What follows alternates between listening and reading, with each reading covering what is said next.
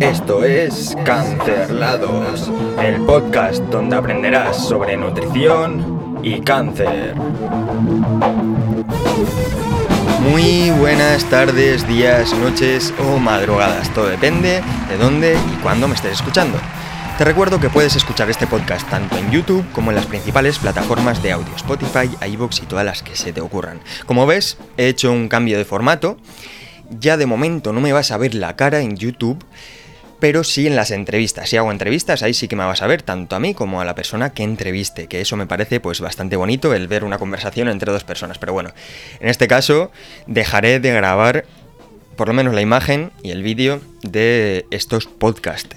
Bien, hoy te vengo a hablar sobre la osteoporosis en el cáncer. La osteoporosis, una patología que es bastante prevalente dentro de lo que cabe en personas con cáncer. Te voy a contar por qué aparece, qué relación tiene con los tratamientos con el cáncer, qué relación tiene con algunos tipos de cáncer.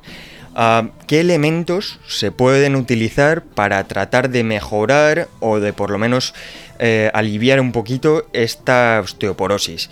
Incluso, ¿qué alimentos, ya que estamos en un podcast de nutrición y cáncer, te pueden ayudar, pueden contribuir a esta mejora o a este mantenimiento dentro de lo que se pueda?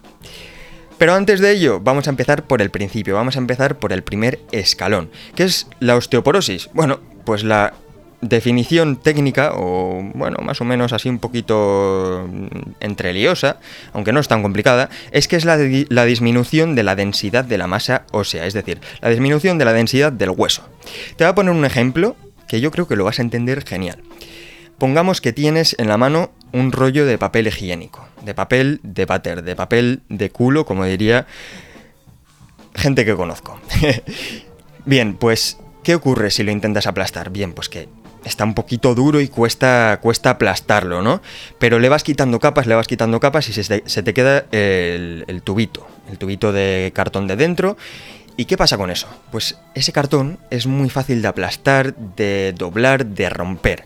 Pues lo mismo pasa con el hueso, con la densidad de la masa ósea, que esto se reduce y se hace mucho más fácil que haya una fractura, que haya una fisura, que haya este tipo de cosas y que no creo que sea nada cómodo. Desde luego, yo no me he roto nunca un hueso, pero, pero no tiene que ser nada, nada agradable, desde luego. Yo por lo que he escuchado duele bastante, o sea que yo, yo prefiero no rompérmelo.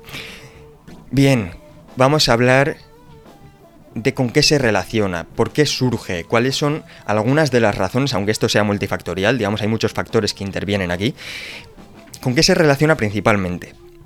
Pues en el caso de las mujeres se relaciona con un descenso en el estradiol, que es una hormona del, digamos, del grupo de los estrógenos, que son el grupo de hormonas principal de las mujeres.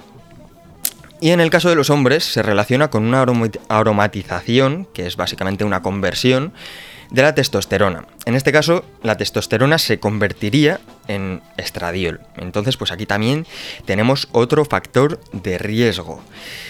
¿Y qué relación tiene esto con los cánceres? Bueno, pues en algún otro episodio he hablado sobre cánceres hormonodependientes, de hecho es algo que me habéis pedido varias veces. Entonces, pues esto se relaciona precisamente con estos tipos de cánceres. Con los dos principales, pues en el caso de las mujeres, con el cáncer de mama hormonodependiente y en el de los hombres con el cáncer de próstata.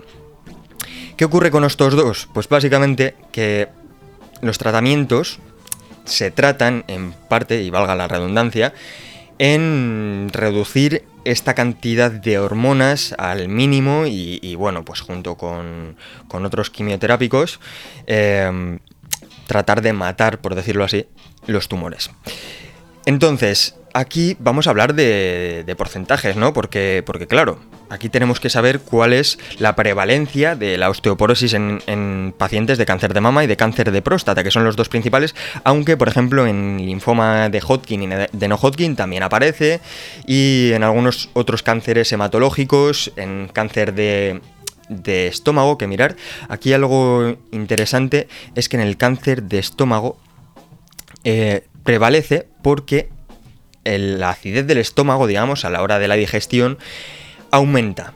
Es más ácida de lo normal. Entonces, ¿qué ocurre? Que no ocurre o, no se produce de forma correcta la absorción del calcio. Entonces aquí surge el problema, ¿no?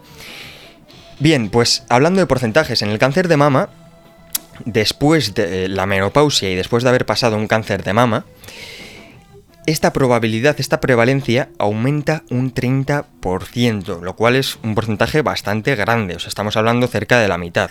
Pasado el cuarto, pero cerca de la mitad. Y en el cáncer de próstata esto aumenta un 5% más. O sea, una vez ya hemos pasado un cáncer de próstata, se habla de que, bueno, hay un 35% de prevalencia, pero es que a los 10 años, el 80% de las personas estadísticamente, no tiene eh, una densidad ósea, una densidad del hueso eh, similar o, bueno, adecuada o previamente o lo que tendría previamente a lo que es el tratamiento y el cáncer. Por lo tanto, aquí vemos que hay una relación bastante directa y bueno, bastante complicada. Dentro de los factores que pueden influir está, por ejemplo, la edad y sobre todo en el caso de las mujeres. ¿Por qué? Pues porque aquí aparece la menopausia. Y con la menopausia, pues ¿qué ocurre? Pues que las hormonas femeninas se reducen al mínimo hasta prácticamente desaparecer. Entonces, si no hay tratamiento sustitutivo de estas hormonas, hay una mayor prevalencia de, esta osteoporosis, ya no solamente en pacientes con cáncer, sino en la población general de mujeres. Por lo tanto, es muy interesante y, mirar, es un dato que, que leí hace no mucho, que durante la juventud se trate de consumir bastante calcio, que es uno de los elementos de los que vamos a hablar un poquito más adelante, se trata de consumir suficiente calcio y se entrene fuerza o por lo menos se hagan deportes intensos que favorezcan esta formación de un hueso fuerte y duro para que en un futuro cuando ya haya este descenso de, estradiol, eh, bueno, pues no, no haya tantos problemas o se eviten males mayores, por decirlo así. Otro factor es el estado hormonal. Si hemos hablado de que esto trata de hormonas principalmente, si tenemos un estado hormonal que no favorezca esta, digamos, esta formación de, hueso, esta, porque al final esto va de, destruir y construir, ¿no? Eh, el problema aquí es que se destruye más de lo que se construye, eh, más cantidad. Entonces, si no tenemos un estado hormonal que favorezca esta construcción de músculo, esta reposición de músculo mientras se destruye lo otro que, no sirve, porque digamos que sabemos que las células, algunas mueren y otras digamos, nacen, ¿no? O se crean nuevas para sustituir a las que mueren. Pues esto pasa exactamente igual.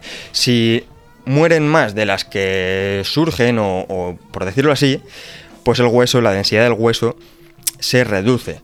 Y otro factor súper, súper importante, como hemos hablado del calcio y sabemos que es un, elemento muy importante a nivel nutricional, pues es la malnutrición. Si no tenemos una nutrición adecuada y el estado nutricional es malo, pues evidentemente no vamos a tener de dónde tirar, aunque tengamos un estado hormonal mm, relativamente a raya, que normalmente con la malnutrición va unido a un estado hormonal bastante deficiente, no vamos a tener de dónde tirar para poder construir este hueso, para poder reponer lo que, lo que se pierde. Entonces, hablando de calcio, vamos a hablar sobre las dosis adecuadas de calcio. Bien, pues se habla entre 1 y 2 gramos de calcio al día. Y otro elemento muy importante y relacionado con el calcio es la vitamina D. De hecho, te dejo aquí, si lo estás viendo en YouTube, el episodio donde hablo, sobre la vitamina D y el cáncer. Si lo estás viendo en las plataformas de audio, no te preocupes, pones vitamina D cancerlados y seguro que te sale. Bien, pues la dosis de vitamina D adecuada está entre 700 y 1000 unidades internacionales. Me dirás, vale, Toro, esto está súper bien. Pero, ¿de dónde obtengo yo esto? ¿Cómo lo obtengo? Porque claro, yo a ti te estoy escuchando darme información, darme información, pero luego yo esto, ¿cómo lo llevo a la práctica? Bien, pues te voy a decir una lista de alimentos que son de los que más calcio contienen. Y después, bueno, pues te diré alguna forma de obtener, aparte de la suplementación, vitamina D. Bien, pues hablando de calcio, ¿cuáles son los alimentos que más calcio contienen? Siempre se habla de los lácteos. ¿Ok? Siempre se habla de los lácteos. Pues bien, cierto es. De hecho, el alimento que más calcio contiene es el queso curado. Los distintos tipos de quesos curados son los que más calcio contienen. Después pues podríamos tener las sardinas, podríamos tener frutos secos como las avellanas y almendras principalmente. Los higos también tienen una buena cantidad de calcio. Moluscos como las almejas, berberechos y todo este tipo de moluscos. Verduras de hoja verde También, de hecho, es algo que se suele escuchar bastante, como por ejemplo las acelgas y las espinacas. Pero aquí también vamos a añadir el cardio, eh, el caldio, sí, el cardo y el puerro. Bien, pues esta lista de alimentos serían unos bastante útiles donde podrías introducirlos en tu dieta y obtener pues suficiente cantidad de calcio al día. Vamos a hablar de la vitamina D. Bien, vitamina D. Te he hablado de suplementación o te la he mencionado, pero la forma más adecuada de obtener vitamina D siempre será la exposición al sol. Pero ¿cuánto tiempo tienes que estar al sol? ¿Cuándo? ¿Y qué partes del cuerpo tienes que exponer al sol? Bien, pues con 10-15 minutos exponiendo la cara y brazos entre las 10 de la mañana y las 3 de la tarde es suficiente. O sea, realmente, a ver, si te quieres ir a tomar el sol un poquito a la playa, te echas bien de crema, que ya sabemos que los que eh, hemos pasado por un tratamiento contra el cáncer o, hemos estado con radio o lo que sea, o estáis pasando, pues no debéis mm, exponeros muchísimo al sol y si os exponéis con, con mucha protección. Pero bueno, con exponer cara y brazos 10-15 minutos entre las 10, valga la redundancia, y las 3 de la tarde, es suficiente para mantener estos niveles de vitamina D a raya. De todas maneras, incluso si se quiere suplementar un poquito con vitamina D, tampoco pasa nada, porque por ejemplo, si vivís en una zona donde no sale tanto el sol, como es el caso mío, que vivo en el norte de España, y aquí suele llover cada 2 por 3 pues es bastante complicado el exponerte al sol. Entonces, otra opción que tienes es suplementarte, incluso combinar ambas. O sea que bueno, hasta aquí el episodio de hoy. Espero que te haya gustado, espero que te haya servido y oye, si crees que le pueda ayudar a alguien, que conoces a alguien que le pueda servir, dile, oye Saturio, que mira, que escucho un podcast que se llama Cancelados y creo que te puede ayudar. Le mandas el link, le mandas una captura, le dices cómo se llama, da exactamente igual, con que lo, lo compartas está genial, así, pues oye, me ayudas a llegar a más gente y ayudar a más gente. Y también decirte que si te apetece, y es gratis, dale a suscribirte en YouTube, darle un like y si estás en las plataformas de audio también puedes darle a seguir para que te, aparezcan según suba los episodios. Pues bueno, una nueva recomendación de ese nuevo episodio que subo cada semana. O sea que nos vemos en el siguiente episodio. Un saludo.